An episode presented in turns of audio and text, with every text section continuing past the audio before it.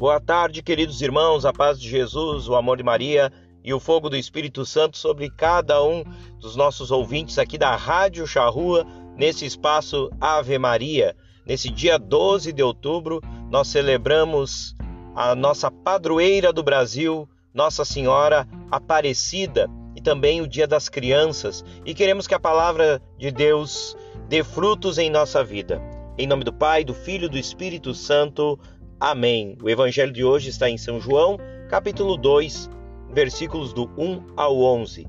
Naquele tempo, houve um casamento em Caná da Galileia. A mãe de Jesus estava presente. Também Jesus e seus discípulos tinham sido convidados para o casamento. Como o vinho veio a faltar, a mãe de Jesus lhe disse: Eles não têm mais vinho. Jesus respondeu-lhe: Mulher, por que dizes isto a mim? Minha hora ainda não chegou. Sua mãe disse aos que estavam servindo: Fazei o que ele vos disser. Estavam seis talhas de pedras colocadas aí para a purificação que os judeus costumam fazer. Em cada uma delas cabiam mais ou menos cem litros. Jesus disse aos que estavam servindo: Enchei as talhas de água. Encheram-nas até a boca.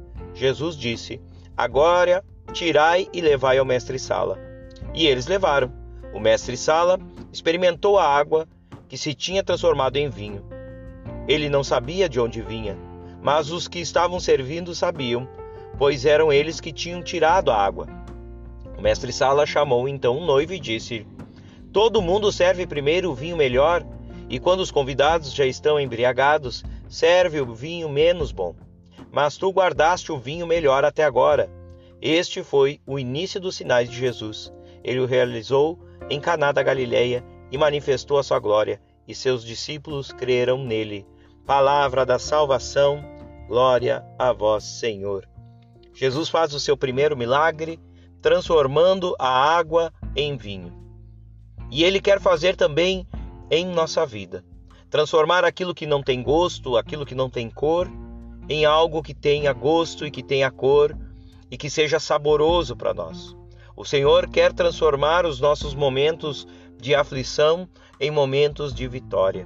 E o Senhor Jesus faz isso nessa cena bíblica, nesse texto do Evangelho, a partir de um convite da sua mãe, Maria, que diz: Fazei tudo o que ele vos disser.